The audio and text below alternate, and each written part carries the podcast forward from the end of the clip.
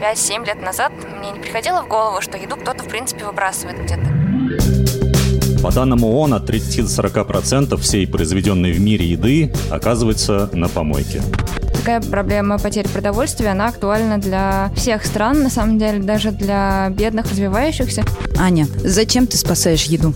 Мне сразу показалось, что это какой-то нонсенс. Если до сих пор ее нигде никто не спасает, то надо срочно этим заняться. Мы же еще привыкли, знаешь, чтобы точечка на банане продавать уже нельзя. С чем мы должны бороться тогда? Мы должны покупать эту еду и, или все равно требовать свое, чтобы у нас был товарный вид, а фудшеринг займется этим? Я думаю, что тут не нужно пытаться переделать людей, заставить их покупать то, что им не нравится. Нужно просто предоставить удобную возможность для организации эту еду пристроить, так, чтобы это было им удобно, и чтобы еда не пропала, а попала к тем, кто не может э, себе купить не только с точечкой банан, но и хоть какой-нибудь. Ты можешь говорить, что, например, фудшеринг прижился в Москве, в Петербурге? Есть такой нюанс, что волонтеров достаточно много, а вот куратора бывает сложно найти, потому что это действительно просто бесплатная работа. Мне кажется, они работают за еду еще. Чтобы работать за еду, достаточно быть просто волонтером.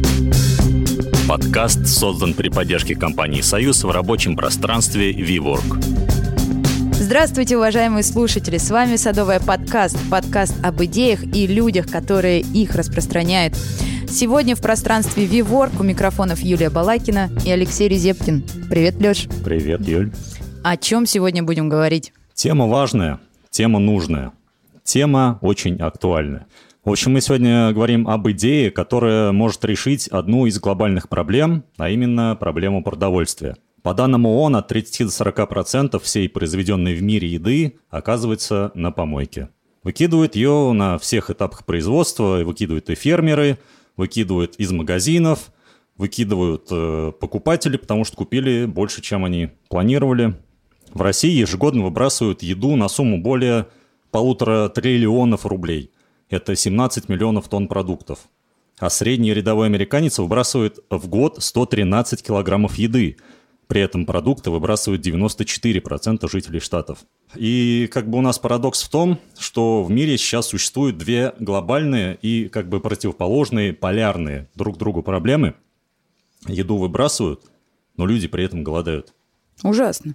Еда спасает нас от голода, но чтобы она продолжала нас спасать от голода так же эффективно, как и раньше, получается, что еду нужно спасти саму тоже.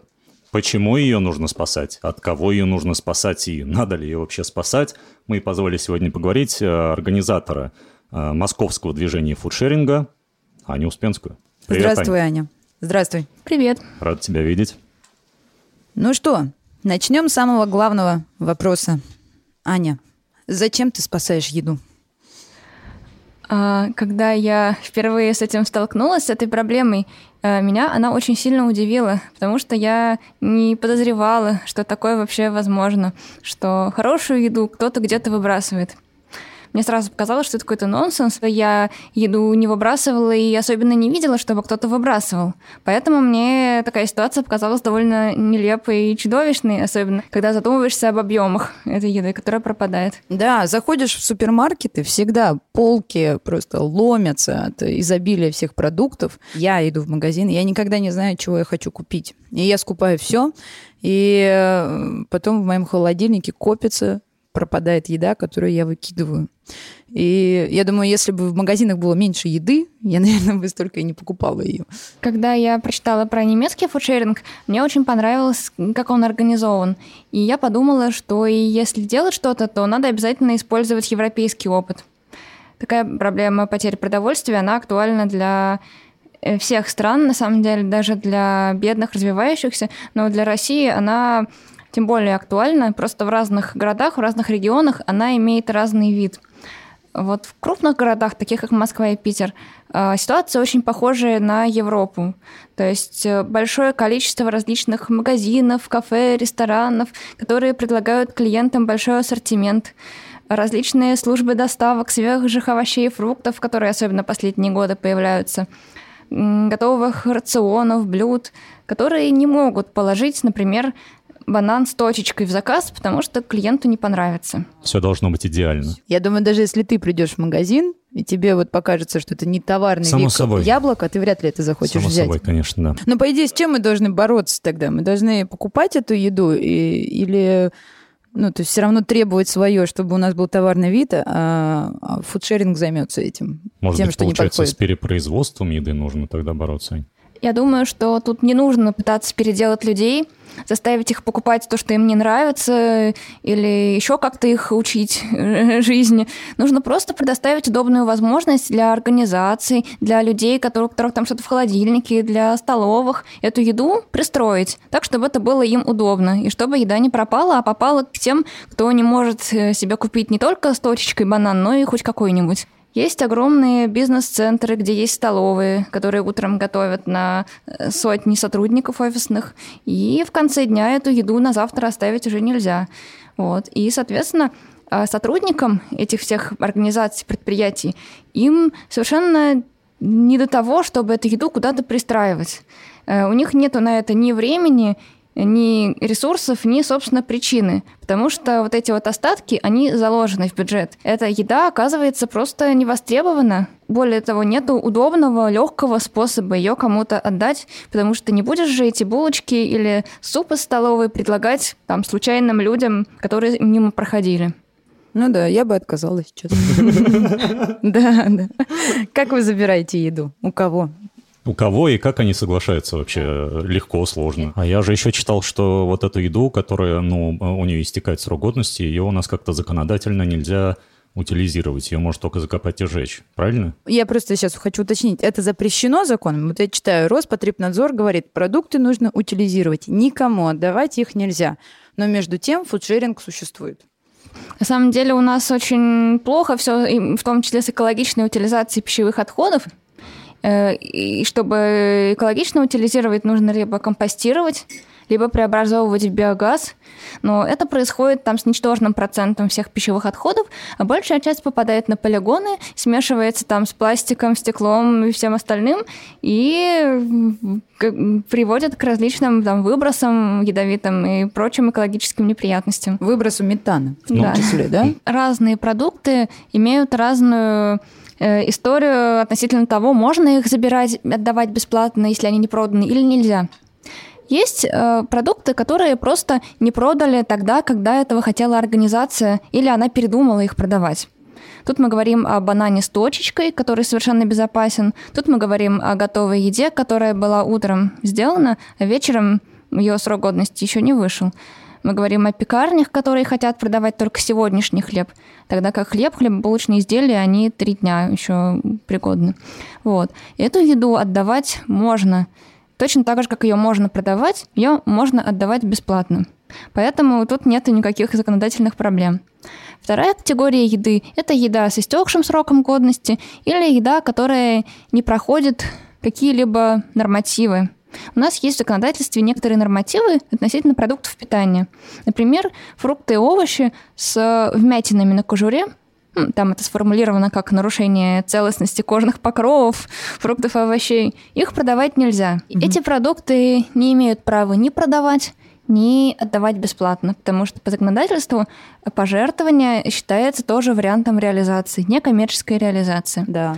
И поэтому их э, не имеют права отдавать бесплатно. Даже чтобы на корм животных их направить, нужно пройти сложные проверки, и этим довольно сложно заморочиться. Если говорить о том, чтобы официально отдавать. Вот. А мы как раз по этим причинам мы не э, оформили на данный момент никак нашу организацию. Мы изменим ваш голос и скажем, что вы не Анна, анонимный организатор движения фудшеринга, нелегально, неофициально еще. Полулегальное, получается, такое подпольное движение. Э, Сложно сказать, э, является ли оно нелегальным. Мне даже сложно сформулировать, какое тут есть нарушение. Потому что, с одной стороны, да, организа- это скорее организации, вот, которые нам отдают вот эту вторую категорию еды, но по факту они нам отдают на устных договоренностях, и ни у наших волонтеров, ни у меня, как у организатора, ни у получателей малообеспеченных людей нету никаких свидетельств о том, что эта еда была получена из этой организации. И, конечно же, мы просим внимательно отнестись к еде, объясняем, что она списана, и при малейших сомнениях говорим обязательно здоровье в приоритете, не ешьте, выбросьте, лучше выбросьте. Мы и так вот уже 500 тонн спасли, еще 500 тонн спасем, если угу. там вот это там что-то вам кажется подозрительным, не, не рискуйте. Вот. И поэтому организация, которая отдает еду, в этом случае ничем не рискует, потому что она списывает по документам, а просто там отдает. Хотя я вот хотел спросить, а где вот э, грань, когда блюдо, вот, ну, или продукт, он еще хороший, и, и, или когда он еще не очень хороший. Это каждый сам для себя определяет, тот, кто отдает, или есть какая-то служба контроля качества, там еще что-то? У организации есть, во-первых, вот эти нормативы, о которых я говорила, которые им при- предписывают, что они имеют право реализовывать, mm. а что уже нет. И у них обычно бывают свои внутренние стандарты качества. И, например, пекарня продает сегодняшний хлеб. Ну, Все. Там, если это служба доставки, то они как-то визуально фрукты, овощи свои оценивают. То есть довольно простые такие критерии. Слушай, а как это все работает? Вот вы взяли еду, и как она дальше распределяется между... Ну, то есть вот вы получили еду, mm-hmm. и, и дальше что с ней происходит? А, у нас Обычно все вывозы делаются... Вывозы. Вывозы да. Вылазки ночные. А, а обычно есть некоторое у нас понимание, какой объем еды, когда нам отдадут. Например, каждый день в 10 вечера после закрытия она нам отдает остатки. И мы примерно понимаем, чего там можно ожидать. Вот. Ну и поэтому у волонтера, который едет, уже есть заготовленные контакты, э, кому он будет эту еду отдавать предлагать. Отдельные семьи, малообеспеченные пенсионеры там и другие люди. Если объемы существенные, например, там один легковой автомобиль чего-нибудь, овощей, хлеба, неважно, то часто мы к помощи фондов благотворительных прибегаем. Мы привозим фонд, и фонд распределяет между своих подопечных. Но у тебя никогда не возникал вопрос, почему они так много производят, делают? Почему хлеб всегда делается в тройном количестве, чем нужно? Почему они много готовят сами по себе, производят еды? Ну, есть несколько причин, несколько категорий причин, я бы даже сказала.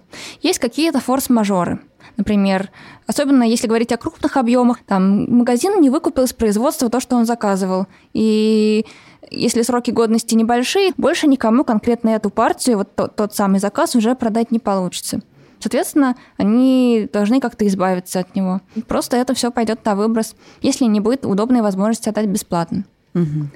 Потом бывают э, ситуации, когда невозможно точно предсказать спрос когда в кафе э, люди там приходят, никто не знает, сколько ровно человек в этот день придет в кафе. Когда, например, какие-нибудь там выходные, э, там все зависит от погоды. Если погода хорошая, то в магазинах скупили все шашлыки, все фрукты, овощи, поехали да. на пикник. Если погода плохая, все пошли в кафе и съели там все круассаны. Вот, соответственно, либо одно, либо другое останется у нас не проданным. А кафе же, вот я подумал, получается, они заложники вообще этой ситуации. То есть сложно их э, винить в том, что у них остается еда. Э, мы же вот когда приходим в кафе, мы не хотим слушать э, то, что этого нет. Да, да. Да, а. обычно это очень огорчает, когда да. любимого блюда, и вдруг нет. Как это так? Все должно быть. Поэтому они вынуждены готовить, ну, заведомо, с запасом гораздо больше всего. А как не выбрасывать еду? Ну, да, может быть, твой личный опыт. Что может сделать подсказать? каждый? Там, навести порядок в холодильнике, я не знаю, планировать меню. Но это сложно. Мне никогда не получалось планировать, что я могу И нужно ли это делать, момент. поскольку есть теперь такая вещь, как фудшеринг, которая, в общем, может пристроить всю эту еду? Ну, самое простое, наверное, это не планировать как-то меню на неделю с точностью там до перекуса или там что-то подобное, а просто немножко поменять подход мыс- ход мыслей, когда заглядываешь в свой холодильник. Вот открываешь дверь холодильника и думаешь не что бы мне такого съесть, а что вот у меня скоро может испортиться. И в первую очередь там, достать и из этого что-то приготовить. Ну, так не получается. У меня нет. Я вот еще, знаешь, что подумал? Это же вряд ли но это образ жизни, и вряд ли вот у тебя конкретно это просто про еду. Ты же и, с, наверное, с, с одеждой так поступаешь или нет? Или это только еды касается в твоей жизни? Ну, конечно, мне очень импонирует рациональный подход э, ко всему. И экологический подход э, к повседневной жизни действительно предполагает то, что Там стараешься не выбрасывать то, что можно отдать кому-то или сдать на переработку, или как-то иначе использовать. Ну да, это так.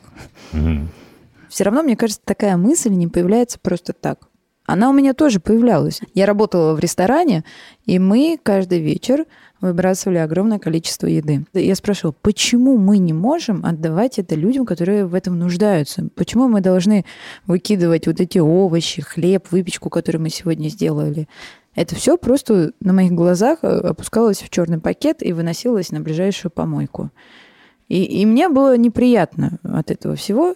А, и кто-то боялся из ресторанов, да, что будут приходить э, как раз бездомные, и они будут собираться, портить репутацию ресторана. А, кому-то лень. Говорить, ой, мы завтра еще столько приготовим. вот.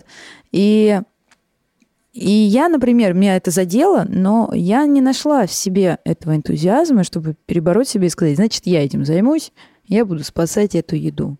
И меня, правда, интересует, как в тебе эта мысль зародилась. Именно вот самое начало. Самое начало. Самое-самое. Вот наверное. Доберемся до всех истоков. Шеринг Да, да, да. Ну, если говорить в целом об образе жизни, то, ну, просто всегда э, не хотелось выбрасывать то, что может быть кому-то полезно. То есть это не произошло какое-то какое озарение о том, что надо жить экологично. Э, это уже скорее после, когда я стала заниматься фудшерингом. Я стала ходить на мероприятия, узнала больше и про раздельный сбор мусора, про переработку и многое другое, и многое дополнительно изменила в своей жизни. Если говорить о том, почему именно фудшеринг, потому что я увидела такое огромное непаханное поле, а главное — я совсем не боялась неудачи, потому что я ничем не рисковала.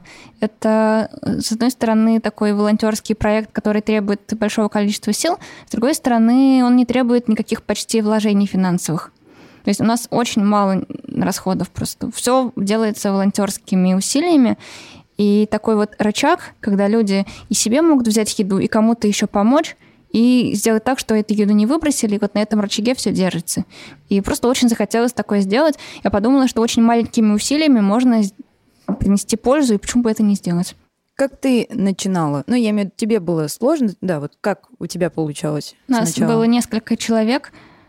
Э, я из Питера, девушка, ну, еще одна девушка нам очень помогла, которая часть времени жила в Германии и участвовала в немецком фудшеринге.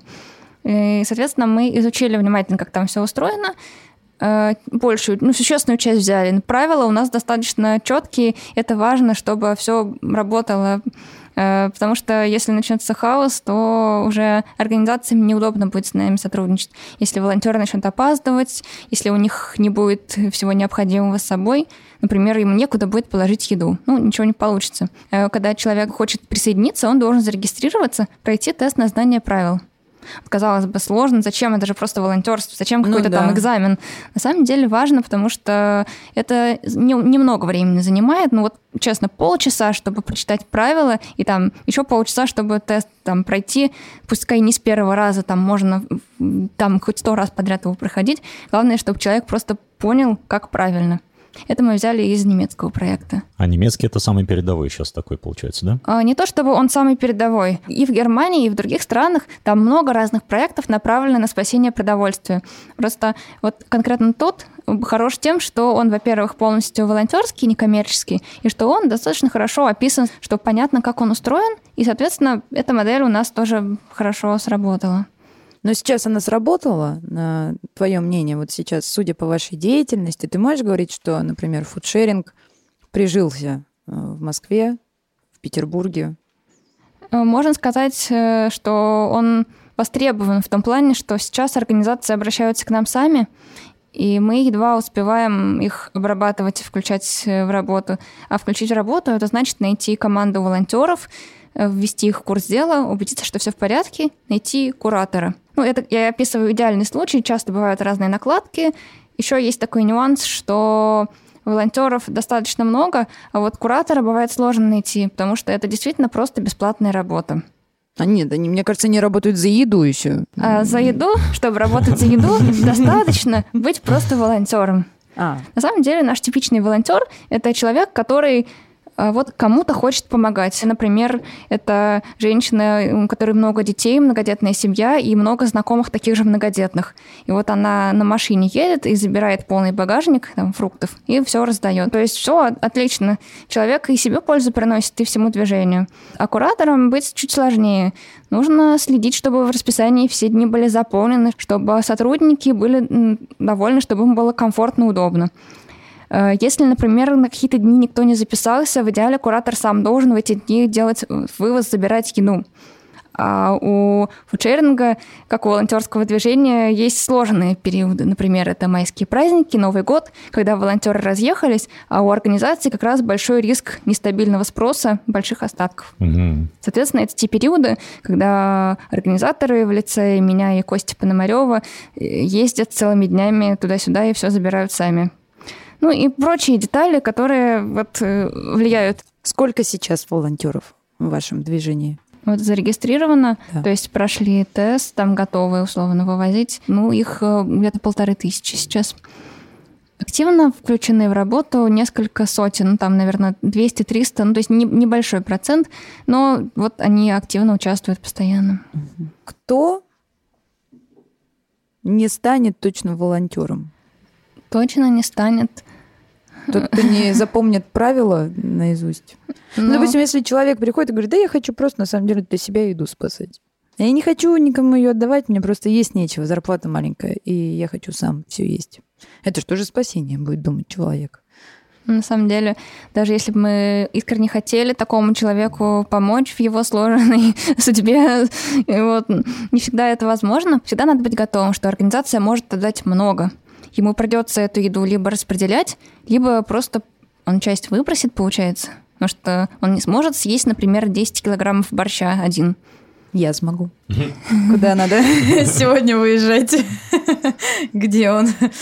А вот ты сказала, бывает вал компаний, которые организации могут обратиться. А есть те, с которыми вы сами не хотите работать? Я могу сказать, что мы отказывались несколько раз, когда не были уверены в качестве еды. Как я говорю, на витринах или в таких холодильниках, автоматах э, бывает такое, что температурный режим не соблюдается. Поэтому, если мы не уверены в качестве, мы, конечно, не будем забирать, потому что э, тут гораздо важнее, чтобы вся еда была хорошей. Ну, скажу так, мы сейчас э, сотрудничаем со всеми, кто к нам обращается и кого мы можем потянуть. Угу. Сейчас мы сами каких-то новых партнерств просто не ищем, потому что не можем себе по ресурсам позволить. Когда законы примут, я бы очень хотела сделать просто стандартную благотворительную организацию в том плане, что работать официально, тогда у нас будет больше возможностей. Мы сможем и на других уровнях этой цепочки спасать еду. С супермаркетами мы не сотрудничаем, потому что они не могут без э, договора такие вот отношения сотрудничества иметь. Какой вот. договор должен быть? Какой должен быть принят законопроект для того, чтобы супермаркеты могли вам отдавать свою еду? Ну, не свою. А, если мы вспомним а, двух типов типов продуктов, которые я описывала, а, мы можем заметить, что относительно них и разные законы нужны. То есть вот с той едой, которую продавать можно и отдавать можно, основная проблема сейчас очень нелепая на самом деле – так как пожертвование считается реализацией, то организация, которая эту еду жертвует, должна заплатить налог на нее как с реализованной. Теоретически организация может продать большую партию там за один рубль, но это может вызвать дополнительные проверки, потому что это выглядит как серая схема, э, хотя она на самом деле могла возникнуть только потому, что это единственный способ подать на благотворительность и не потерять финансово. Вот, ну, в общем, так или иначе, но безопасного, удобного юридически способа вот так отдавать и не терять деньги и просто нет. Но, соответственно, это только, э, поскольку у вас московский фудшеринг, то это только в пределах Москвы и там какой-то ближайшей области действует. Или нет? Но в других городах тоже есть фудшеринг. Не везде это выглядит именно так, как у нас, потому что это такое децентрализованное движение. У меня есть инструкция, как начать фудшеринг в новом городе. Первый шаг, который я обычно озвучиваю, когда люди обращаются, я их э, прошу просто собрать хорошую команду, два-три организатора, в принципе, этого достаточно, но у них должно быть достаточно свободного времени, не совпадающие графики работы и учебы, угу. потому что первое время, когда начинается только все, приходится много ездить самим. Поэтому важно, чтобы люди были готовы к этому, потому что если они там начнут договариваться, а потом у них все не получится, будет обидно, потому что следующим людям в их городе будет сложнее. Вот, репутацию фудшеринга надо беречь. Ну, основное, на самом деле, очень просто. Собрать команду, э, понять, какое именно предложение озвучивать организациям, когда к ним приходишь. Потому что первых партнеров приходится самим так вот находить, уговаривать, убеждать. А куда мне приходить, получается? В булочную, в ресторан, ну, в кафе? И как мне говорить о себе, заявлять? Фудшеринг. Нужно mm. понять, э, какие вот, например, если мы говорим о каком-то новом городе, какие там вообще типы организации существуют э, и какие из них перспективные, у каких могут быть остатки, которые они выбрасывают. Ну и дальше уже как-то сформулировать, э, что вот волонтерское движение может предложить. Ну, там много нюансов, потому что, например, в нашей стране, в отличие от Европы, гораздо лучше работает мотивация благотворительная, чем экологическая. Да, я согласна. Поэтому вот мы начинали как чисто экологический проект, то есть еду можно было раздавать кому угодно, куда угодно пристраивать. Главное, чтобы ее съели. А потом мы поняли, что все очень хотят помогать.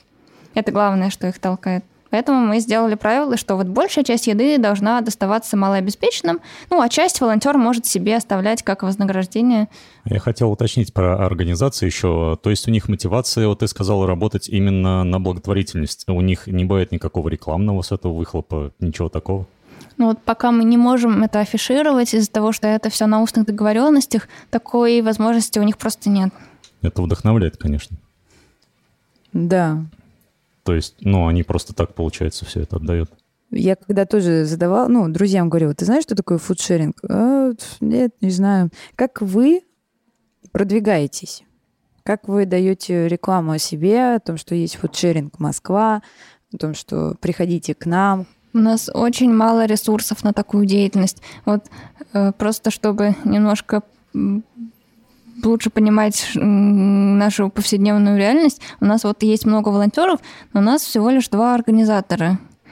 И один из них я сейчас э, не очень, на самом деле, доступен для каких-то поездок, потому что у меня маленький ребенок. Все силы уходят на повседневные какие-то задачи, на вот этот поток организаций, которые хотят отдавать еду, волонтеров, которых нужно посвящать. Очень многое хочется сделать, но очень многие дела отложены в дальний ящик. Но все равно какие-то лекции проводились же у вас, да? Как-то пытались вы организовать? Э, вот если говорить о там, пиаре, лекциях, Образовательная, да, да, какая-то функция. То в этом плане тоже я плыву по течению. Вот э, куда приглашают, я туда и иду. Ну, если это место перспективное в том плане, что, может быть, слушателям интересно, полезно, какая-то польза от этого может быть туда, конечно. В Москве ты одна организатор фудшеринга? Вот с самого начала, с 2015 года, у нас всегда было примерно два с половиной организатора. Двое полноценно и один частично.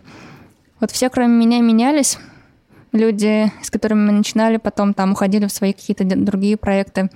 Вот сейчас последние два с половиной года вот я и Костя Пономарев, мы основные организаторы, и программист, который нам делают все вот инструменты автоматизации, которых у нас тоже достаточно много, на самом деле. То есть, получается, если вы вдруг передумаете спасать еду, в Москве больше никто не будет спасать еду?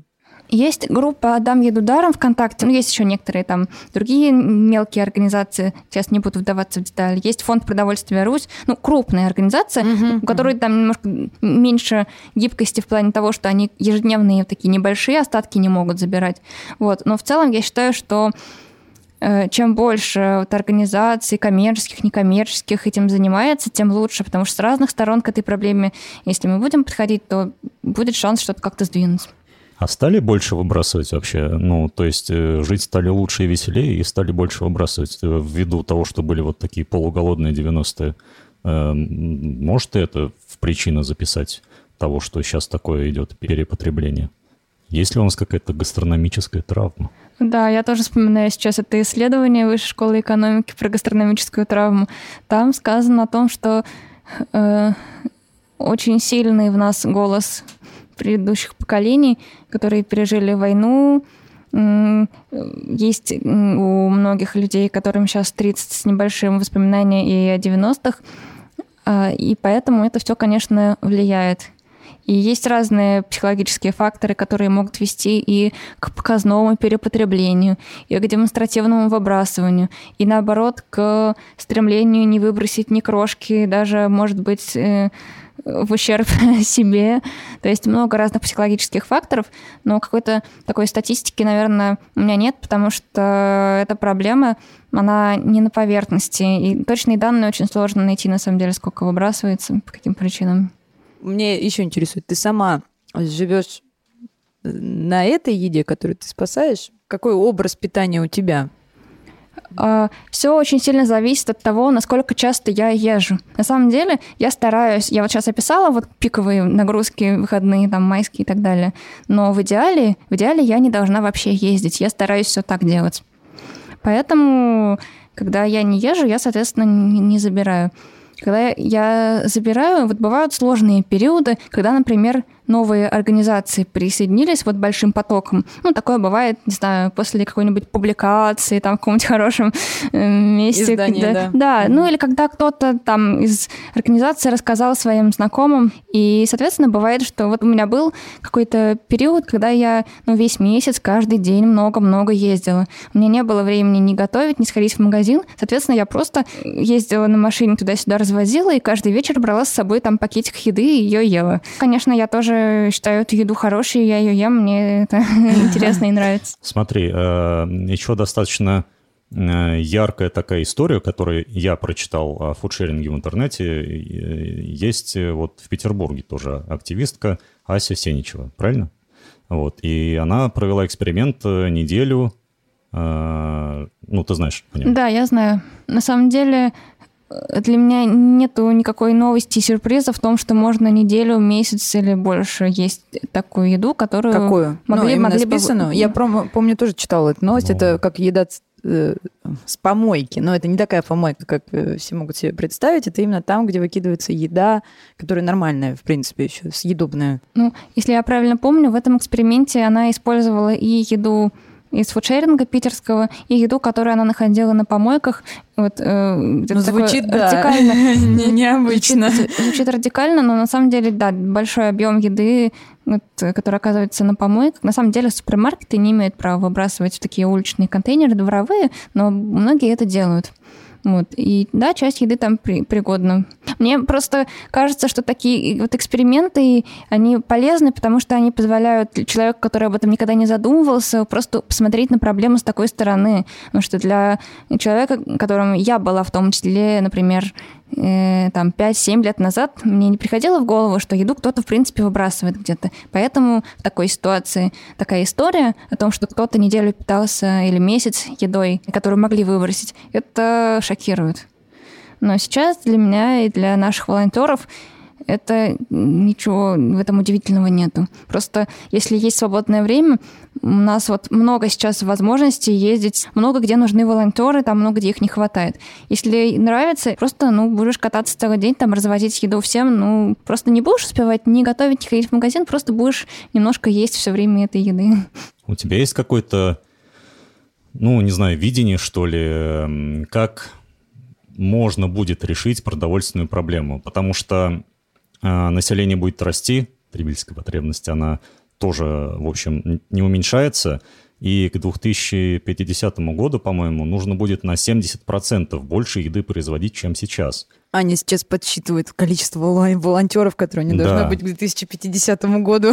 Нет, ну это скорее из э, области, может быть, э, есть вот э, идеи производить из жучков-паучков э, всяких белковую такую, ну, суп-еду, я не знаю, как называется, как это зарегулировать, все можно.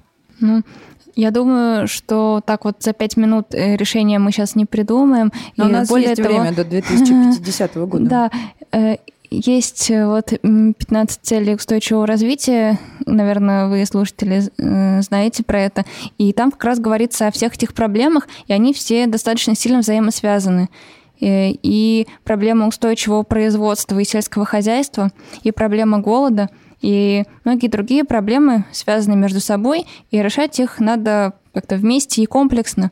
И если говорить о том, с чего начать, то действительно стоит прежде всего убрать ограничения, чтобы не ставить палки в колеса э, тем возможностям, которые есть сейчас. Например, бесплатно перенаправлять непроданную еду тем, кому она нужна. И это не потребует никаких финансовых вложений, и но экономический эффект может быть позитивный, потому что люди станут жить лучше, у них просто будет больше ресурсов, больше возможностей. Угу. А мне еще, знаешь, что интересно? Какой самый большой, вот, э, какое самое большое списание продуктов вы получали за один раз? И что это было? Ну, наверняка просто. Вдруг это может быть, я не знаю, там 300 килограмм авокадо Ну, всякое бывает. Вот я вспоминаю один из первых крупных вывозов, когда мы не очень к этому были еще готовы э, в самом начале. Это такая достаточно странная была акция на Красной площади. Э, делали огромный греческий салат. Это звучит довольно нелепо. Соответственно, потом никто не ел. Это для книги рекордов? Или? Да, да, и для книги рекордов Гиннесса. Какая-то рекламная акция какой-то компании была. И были, они сами звали волонтеров, которые этот салат резали, Mm-hmm. звали гостей, это было в рамках какого-то фестиваля, и, соответственно, угощали всех желающих, но, конечно же, очень много осталось. И они привлекли нас, и мы это забирали с помощью фондов благотворительных. И сколько у вас было салата? Э, ну, где-то это, ну, 400 килограммов. Ну, сейчас, ну, это, это, это не, не рекорд, это не, не рекорд для разового вывоза, но тогда это было просто очень Первое ощущение, очень да, страшно. Да. 400 ну, Я бы потом разлюбила вообще все, что связано с сыром фета. Знаешь, что удивительно? Мы так говорим о еде, и я чувствую, что я хочу есть. Я так еще долго никогда не говорила о еде в таком контексте, но мой мозг, он думает, что...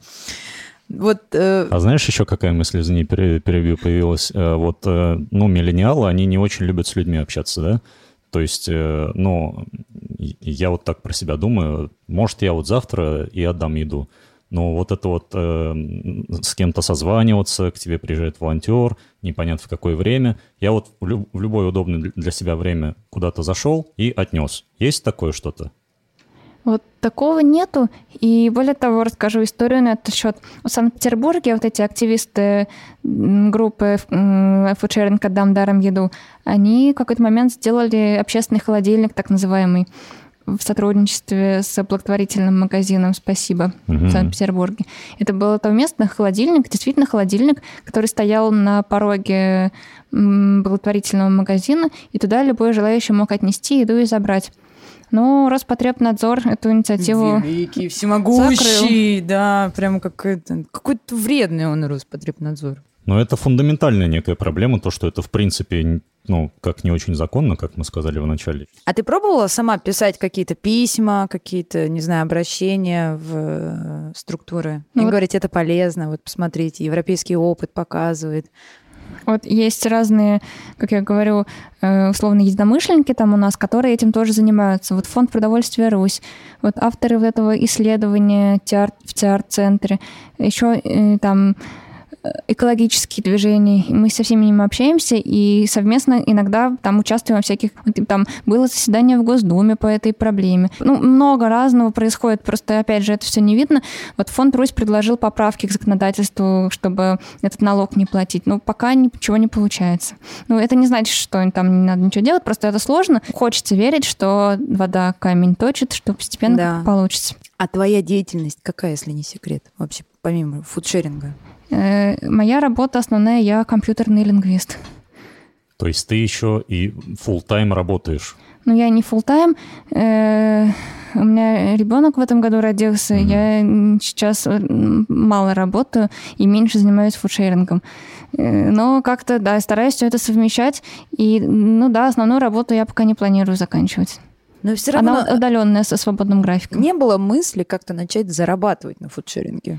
У меня, как я уже говорила, огромное желание сделать из фудшеринга стабильную организацию. Многие возможности закрыты из-за того, что нельзя там сотрудников банально привлекать. Я думаю, что это станет возможно, когда хотя бы вот эта первая проблема с законодательством будет устранена. Я думаю, что Тут не должно быть так, что вот мы решаем проблему потери продовольствия, единственным способом. Все остатки отдаем на благотворительность. Ну, это не обязательно должно быть так. Mm-hmm. Я думаю, что тут стоит идти из эффективности. Буду ли я участвовать в каких-то там коммерческих проектах, не знаю. Я не знаю, получится ли сделать так, чтобы это было работой, за которую я получаю деньги, на которые я живу.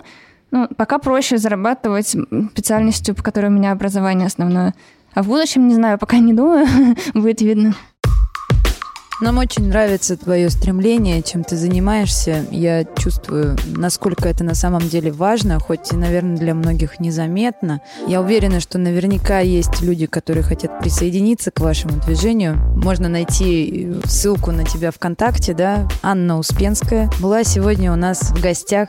Садовая подкаст. Спасибо тебе. Да, спасибо. Я бы еще хотел добавить, что по данным Росстата у нас выбрасывается до четверти еды каждый россиянин выбрасывает четверть еды, которую он покупает.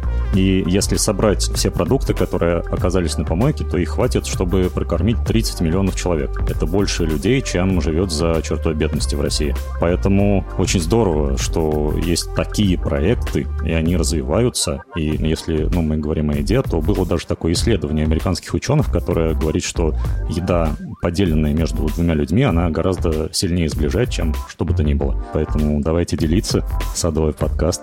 Аня Успенская, Юлия Балакина. Спасибо, Аня. А за прекрасный звук мы хотим выразить благодарность компании «Союз». Всем пока.